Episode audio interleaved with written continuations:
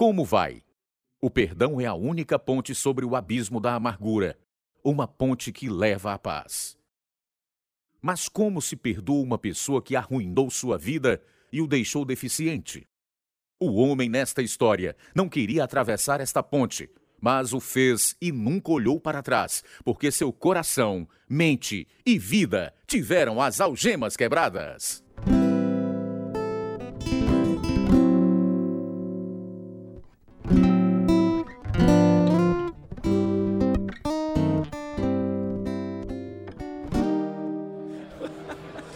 Olhem para estes caras que acabaram de entrar, um bando de porcos, aposto.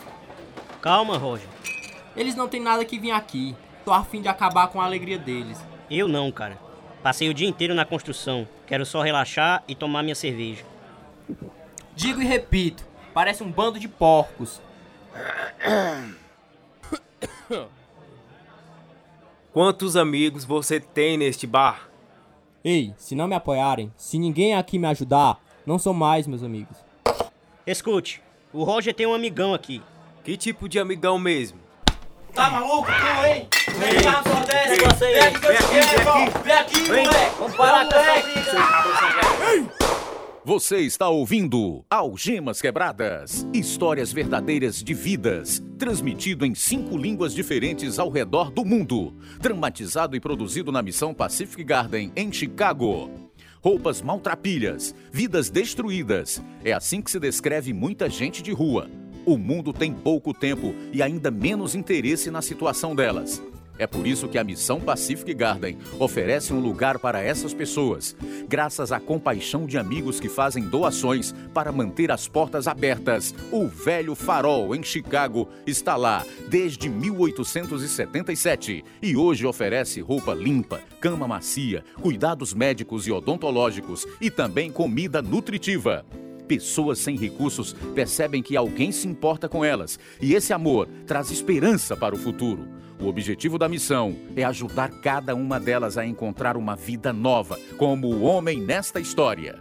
E agora, irradiando para o mundo, apresentamos o programa de número 2684, versão brasileira 51, na série Algemas Quebradas, o programa que faz você olhar para si mesmo e pensar.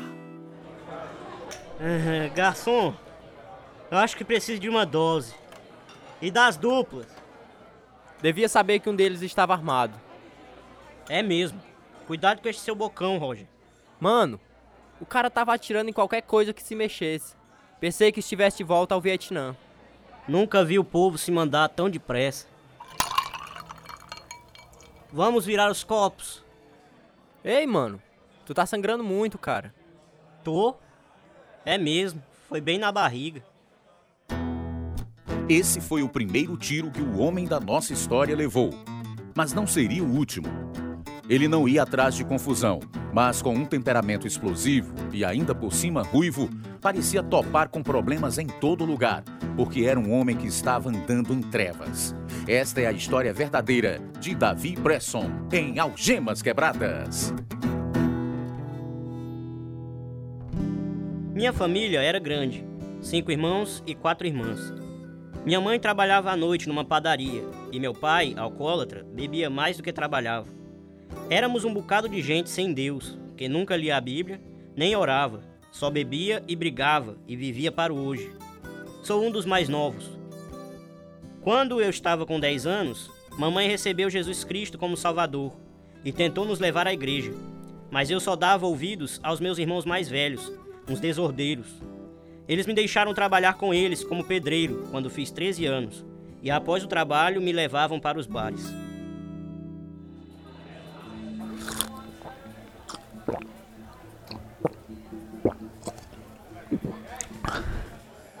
Ei, pássaro de fogo, tome outra cerveja. Você merece.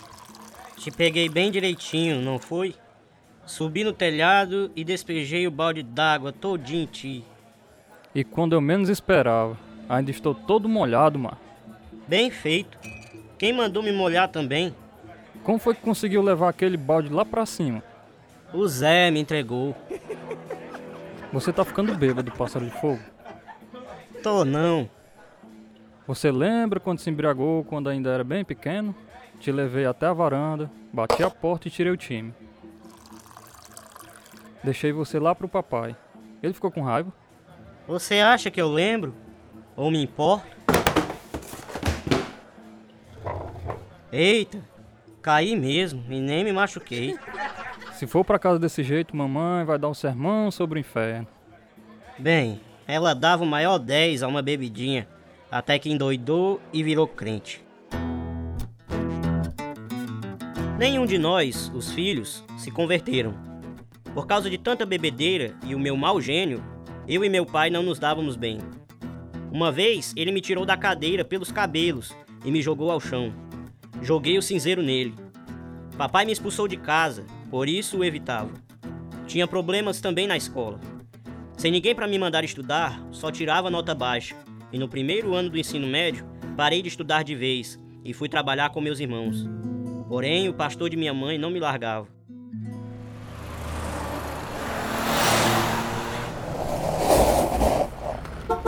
Ei, Davi, posso te dar uma carona? Claro, Tá indo pra onde? pra pracinha, jogar basquete. Obrigado pela carona. Não podia perder a chance de conversar com você sobre o Senhor. Sabe, ele ia fazer uma diferença enorme em sua vida. Escuto a mesma coisa da mamãe. Você precisa nascer de novo. Se não conhece Cristo, vai acabar no inferno. E ela está certa, Davi. Jesus veio para destruir as obras do diabo. Ele veio salvar o perdido. Eu mesmo, com certeza. Mas acho que gosto de ser perdido. O prazer do pecado é passageiro. O fim dele é a morte. Escute, pastor. Se eu me tornar crente, tenho que parar de beber? Tenho que deixar de fumar meu baseado? Deus muda seus desejos, Davi. Você não vai mais querer essas coisas depois de ser salvo. Então deixe-me sair do carro, porque não vou parar de fazer nada disso. Quando fiz 16 anos, comecei a andar com um cara que era filho de pastor. Uma noite, o pai dele pregou um sermão que me fez ficar agarrado ao banco de tanto medo. Queria ir à frente e entregar minha vida a Jesus, mas tinha medo do que meus amigos iam pensar. Um ano depois, levei um tiro no estômago. Enquanto estava no hospital, muita gente de várias igrejas vinha me visitar e me falava sobre Deus. Sabe, Davi, Satanás é real. Ele está tentando matar você para que passe a eternidade no inferno. A Bíblia diz que ele anda ao redor como um leão que ruge, procurando quem possa destruir. Mamãe diz a mesma coisa. Mas Jesus veio para lhe dar uma vida nova. Ele disse: O ladrão vem apenas para furtar, matar e destruir. Eu vim para que tenham vida e a tenham plenamente. Nunca liguei muito para a religião. Não estou falando sobre religião. Estou falando sobre um relacionamento pessoal com Jesus. Ele ama você e morreu em seu lugar para que pudesse ser livre de uma vida de pecado. Estou cansando. Obrigado pela visita. Não quis dar atenção aos avisos. Assim que fiquei bom, voltei aos bares, à minha vida de bebedeira e aumentei o uso das drogas. No ano seguinte, levei o segundo tiro. Meus irmãos sempre vinham juntos ao hospital. Puxa, cara. De novo, Davi. Onde foi o tiro dessa vez? No ombro. A bala me atravessou. O médico disse que tive muita sorte. Faltou pouco para pegar uma artéria que vai direto ao coração. Ele disse que eu ia sangrar até morrer. Mal posso esperar pra pegar esse cara. Como foi que isso aconteceu? A garçonete e eu discutimos. Ela deve ter pedido ajuda, porque esses bandidos entraram e um deles me encarou. Assim que dei as costas, ele me deu uma coronhada na cabeça com um 38 e me derrubou do banco. Pulei e me acertou com o ombro com um tiro. Cara, foi como se eu tivesse levado um chute. Como foi que chegou ao hospital? Meu amigo Marlin jogou-me na traseira do carro e saiu dirigindo como um louco. Ficou todo o tempo dizendo: Aguenta aí, Davi. Perdi tanto sangue que desmaiei e ele teve que me carregar quando chegamos ao hospital. Se não aprender a controlar esse temperamento, vai acabar morrendo, pássaro de fogo. Mais uma vez, pessoas de igrejas diferentes vieram me visitar e falaram sobre a salvação em Jesus. E mais uma vez eu não quis ouvir. Os médicos me deram alta e voltei às minhas farras, sentindo-me invencível. O cara que atirou em mim não foi preso. Meu amigo Roger tinha vindo de um lar desestruturado e foi lutar no Vietnã, tornando-se ainda mais violento após a briga no bar. Nós dois roubávamos armas que vendíamos para comprar drogas e as escondíamos na garagem. Papai as descobriu e ficou com uma para ele. Tá faltando um revólver, Davi. Eu sei, papai o vendeu. É muito cara de pau. E pode dizer a ele que eu disse isso. Diga você mesmo, ele acabou de entrar. Ei, papai, E é? o Roger não está muito feliz pelo senhor ter vendido o revólver. E daí? Problema dele. É o pagamento por esconder as armas na minha garagem. Elas não lhe pertencem. Nem pertence a você. Pode ir me denunciar à polícia se quiser. Fique longe do que é meu. Então não esconda nada na minha garagem. A gente já tirou tudo de lá, papai. E você? Mantenha esse seu amigo longe da minha casa a partir de hoje, ouviu? Quando fiz 20 anos, sentia-me cansado daquela vida de farro, de viver drogado e agir como valentão. Um sábado à noite, decidi que ia ficar em casa e descansar. Liguei a TV, deitei no sofá e peguei no sono. Oh, não. Quem é? Ei, Bocol. É sábado à noite. O que você está fazendo deitado aí? Dormindo. Tô morto. Vamos, levanta daí. Arranjei duas meninas. Tô fora. Cansado demais. Não vou a lugar nenhum. Vamos lá, cara. São três e meia da manhã, Roger. Os bares estão fechados. Quero só ficar em casa e descansar. O que esse cara tá fazendo na minha casa? Eu avisei! Tudo bem. Vou dar o fora. Te vejo depois. Cadê ele? Papai, guarde esse revólver. Ele já foi embora. Vou dizer de novo. Nunca mais quero ver o Roger na minha casa. Papai, guarde esse revólver. Deixe-me dizer outra coisa. Estou cheio dessa sua conversa fiada. Se me responder de novo, eu estouro seus miolos. Eu acho que não. Quando ele puxou o gatilho, levantei minha mão esquerda. A bala arrancou um pedaço da palma da minha mão e encheu meu rosto de chumbo, jogando-me de encontro à parede. Fiquei em choque. Estava sangrando demais. Cambaleei até o sofá e me sentei. Papai pegou um pano na cozinha e tentou estancar o sangue.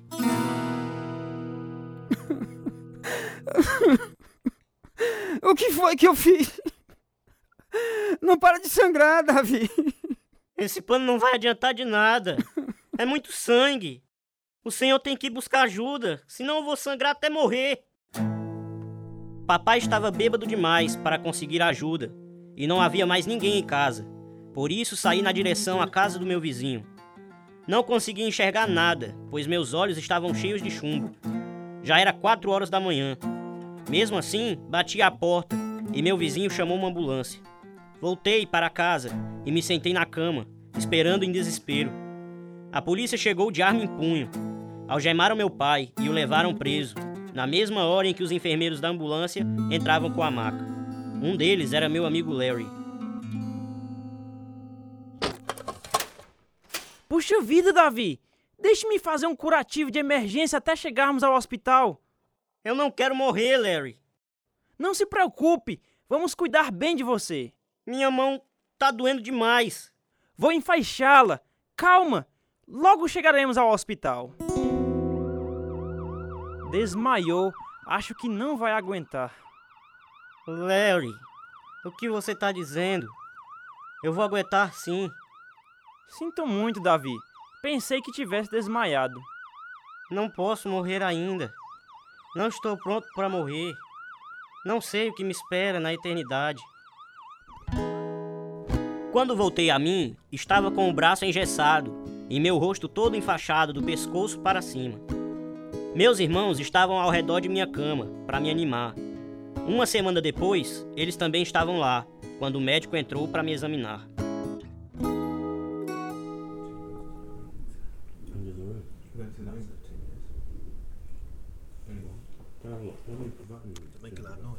Vai dar tudo certo, Davi. Você tem muita sorte, cara. Sempre sobrevive aos tiros. Logo, logo o médico vai tirar essas faixas e você vai estar novinho de novo. Tomara. É, verdade. vai dar certo. Não consigo acreditar que papai teve coragem de fazer isso. Tomara que ele fique preso o resto da vida. O médico chegou. Bem, Davi, está pronto para ficar livre dessas faixas? Vamos ver como estão as coisas. Não se preocupe com nada, pássaro de fogo. Esses médicos de hoje fazem milagres. Vão te deixar novinho em folha. Que ótimo! Nenhuma infecção no rosto. Vou tirar esta última gaze e então você me diz o que está vendo. Nada. Está tudo escuro. Calma, Davi. Os médicos vão dar um jeito nisso. Não diga que vamos dar um jeito nisso. Não existe nada na medicina que possa fazê-lo voltar a ver. Ele está cego. Cego? Não. Deveria ter morrido a caminho do hospital. Não quero ficar cego. Não aguento essa escuridão. Passei mais um mês no hospital. Saí de lá cheio de amargura e ódio. Papai confessou ser o culpado e passou dois anos preso, enquanto eu passava meu tempo no escuro. Odiava ser cego. Não podia mais trabalhar, nem dirigir, nem jogar mais nenhum esporte. Se não fosse o medo que tinha do inferno, teria me suicidado. Um ano depois, meu amigo Roger levou um tiro e morreu, enquanto ia à casa de um homem que estava com medo dele. A vida se tornou muito difícil. Meus amigos ficavam sem jeito quando estavam perto de mim. Por isso, fiz novos amigos, todos drogados, pois fugi para as drogas e o álcool. Ouvi que seu pai vai sair da cadeia logo.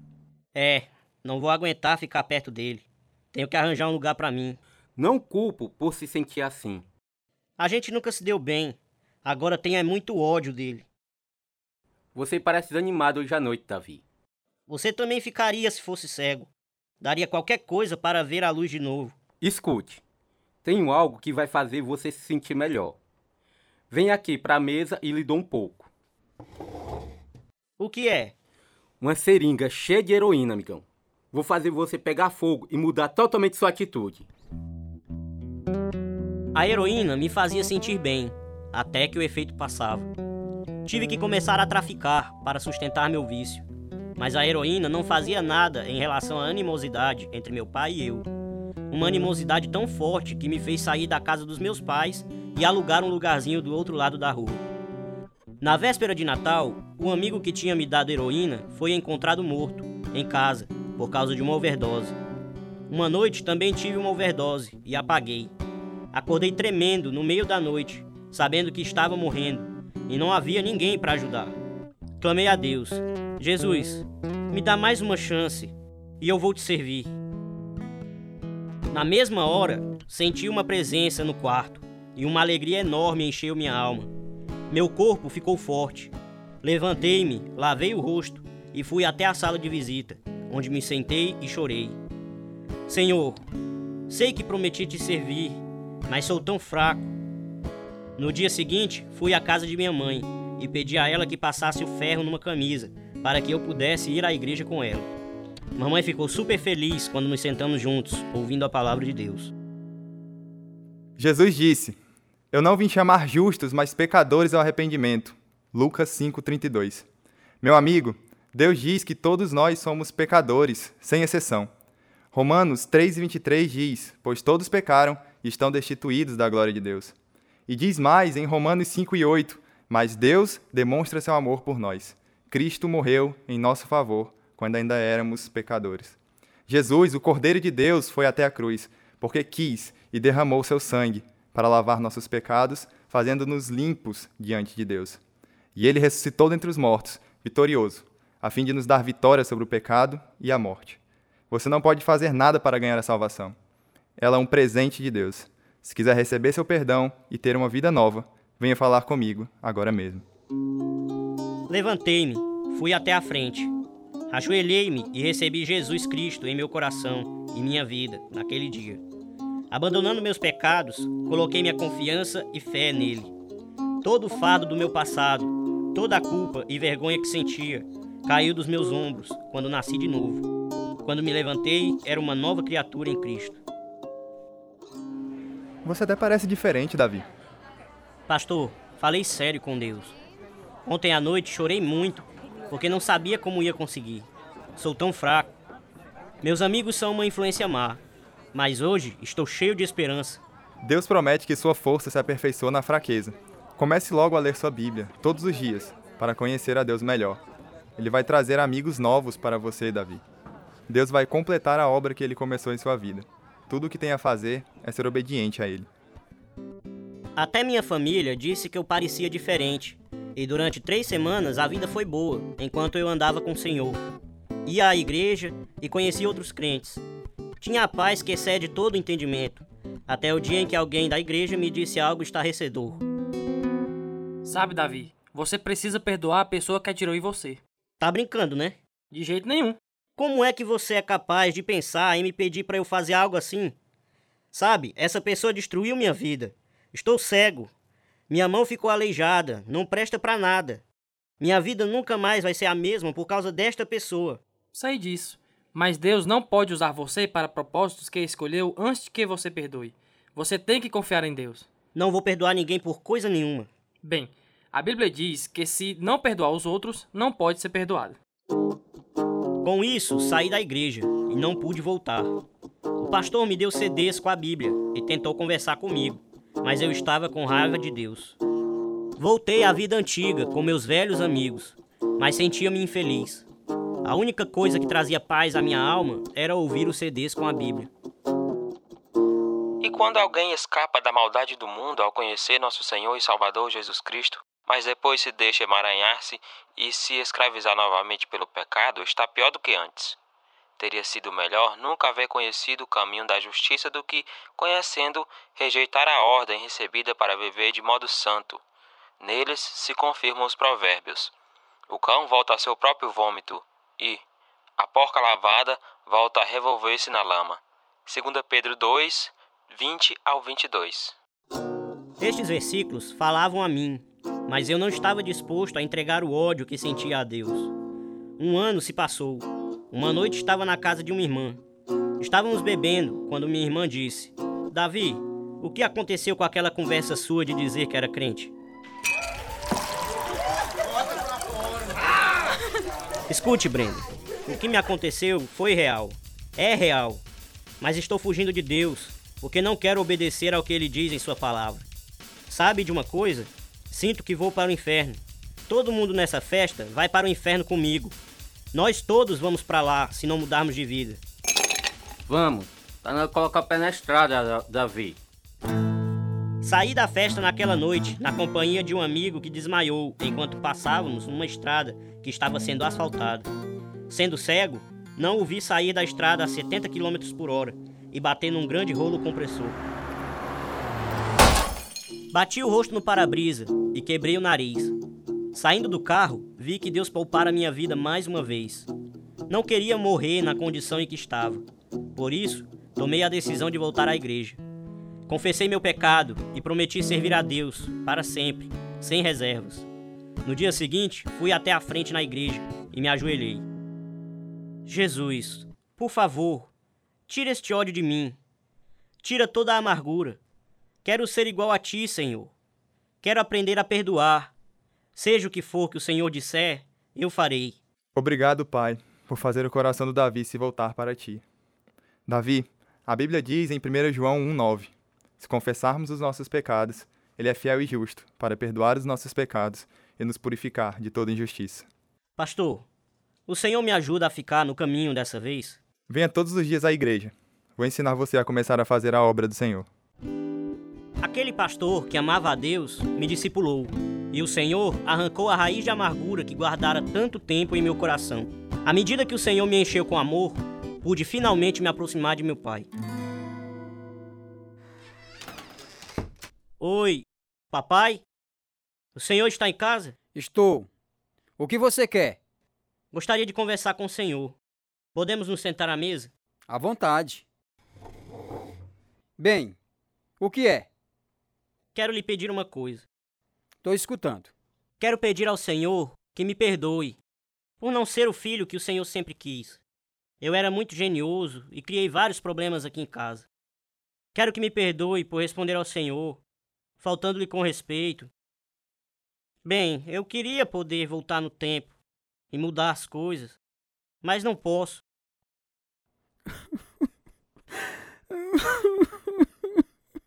Papai, tá tudo bem. Nós vamos ficar bem de agora em diante. Em Malaquias capítulo 4, versículo 6, Deus diz: Ele fará com que os corações dos pais se voltem para seus filhos, e os corações dos filhos para seus pais. Do contrário, eu virei e castigaria a terra com maldição. E foi isso que aconteceu conosco. Daquele dia em diante, ficamos em paz. Trabalhando com o pastor, comecei a ensinar os jovens da igreja. Eu ia com ele pegar pessoas no ônibus da igreja. Foi assim que conheci a Mary. Nos casamos um ano depois que começamos a namorar. Papai continuou a beber até que pegou uma pneumonia dos dois pulmões. Minha esposa e eu fomos visitá-lo no hospital. Papai, papai, sou eu, o Davi. Amo o Senhor. Eles me disseram que o Senhor não pode falar porque está muito fraco. Só quero que saiba que Jesus ama o Senhor também, e ele o perdoará por todos os pecados que já cometeu. Ele abrirá as portas do céu e o deixará entrar Basta confessá-lo como seu Salvador. Não perca o céu, papai. Quero me encontrar com o Senhor lá. Não sei se meu pai foi para o céu, mas minha esposa viu uma centelha nos olhos dele enquanto lhe falava de Jesus. Deus pegou os destroços da minha vida e me deu beleza, ao invés de cinzas. Eu e a Mary tivemos nove filhos. Todos estão ativos na igreja. A maioria deles já professou a fé em Cristo. Não posso enxergar o mundo, mas posso ver Jesus claramente, e nele eu vivo, me movo e tenho vida. Que testemunho poderoso da graça de Deus em ação numa vida totalmente destruída. Ele fará o mesmo por você, amigo. Coloque sua confiança no Senhor Jesus Cristo e ele fará o resto. A Bíblia diz em Romanos, capítulo 10, versículo 9: se você confessar com a sua boca que Jesus é Senhor e crer em seu coração que Deus o ressuscitou dentre os mortos, será salvo. Romanos 10, 9. Se precisar de ajuda, a fim de fazer esta decisão crucial, entre em contato conosco. Nosso endereço é Algemas Quebradas, Caixa Postal 1, Nova Russas, Ceará, Brasil. CEP 62 e 200 000. O e-mail é algemasquebradas@hotmail.com e o telefone é 0 operadora de sua preferência DDD 88 3672 1221. Esse é o programa número 2684, versão brasileira 51. Participaram da história verdadeira de Davi Presson os seguintes atores: Lucas Araújo, Jeremias Martins, Elias Silva, Edilson Paiva, Matheus Carvalho. Helder Rodrigues. João Lucas Barroso. Edilson Filho. Luiz Souza. Israel Paiva. João Batista. Tradução: Edissa Soeiro. Direção: Lina Gossen e Suzana Gossen. Produção: João Lucas Barroso. Música: Ismael Duarte e Heriberto Silva. E eu sou Luiz Augusto. Algemas Quebradas foi gravado nos estúdios da Rádio Ceará, Nova Russas, Ceará, Brasil.